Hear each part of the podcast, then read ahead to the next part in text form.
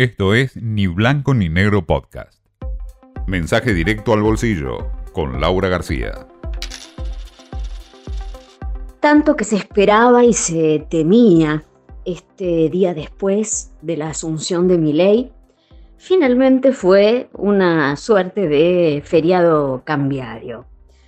Las nuevas autoridades decidieron hacer una pausa, tomarse el día para organizarse, ¿no? Armarse y ver cómo encaran, podemos decir.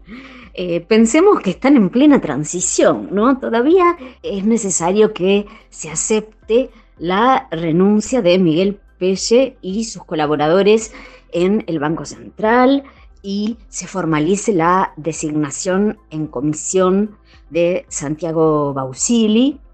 Eh, se dice en comisión porque después la tiene que aprobar el Congreso, con lo cual, bueno, no están en condiciones de tomar medidas. A su vez, están eh, ultimando ¿no? los eh, detalles de la implementación de las medidas y de su comunicación evidentemente no estaban listos para hacerlo y, no estaban dadas las condiciones, ¿no? Por esto de que los, cargos no estaban formalizados.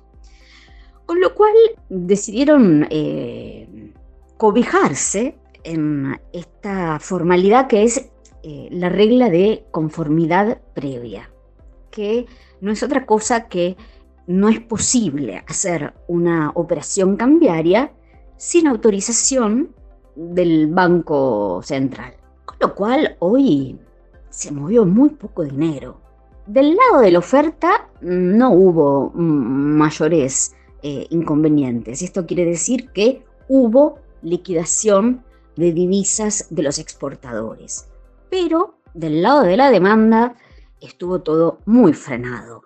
Eh, lo que es autorización de dólares para importar o pagar deudas, el dólar mayorista estuvo realmente trabadísimo, e incluso a nivel del eh, llamado chiquitaje, ¿no? Porque los bancos ni siquiera estuvieron vendiendo dólar ahorro, ¿no? Lo que sí se vio es que el dólar blue, que había empezado con un pequeño descenso, quizá un poco por el desconcierto, ¿no? La gente ya no entiende nada, está esperando que hoy volara todo y de golpe se encuentra con esto. Pero más sobre la tarde, eh, muchos dijeron, bueno, el Blue a 9.70, eh, capaz vale la pena comprar porque dentro de unos días va a estar muchísimo más caro. Entonces, bueno, eh, evidentemente aparecieron unas ventas minoristas en el Blue porque estaba ya en, los mil, eh, había, había repuntado bastante.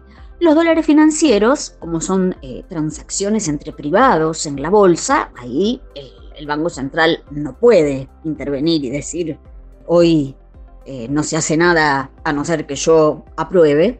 Así que sí, operó, pero no hubo gran movimiento. Así que fue un día bastante atípico y tranquilo, lejos de, lo que uno hubiera esperado.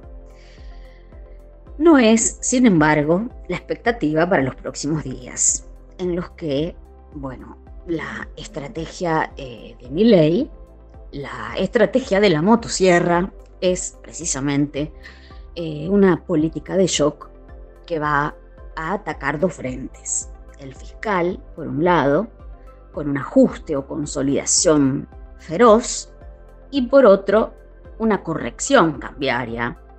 También nada de deslizamiento, nada de saltito cambiario, saltito devaluatorio, no.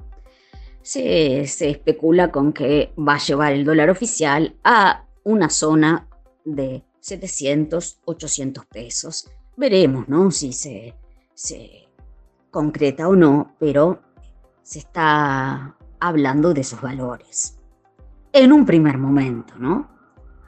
Lo que va a llevar a la inflación a las nubes. Por eso después vendrá el gran desafío de un plan de estabilización que, bueno, que contenga el daño colateral del ajuste. Esto fue Ni Blanco ni Negro Podcast.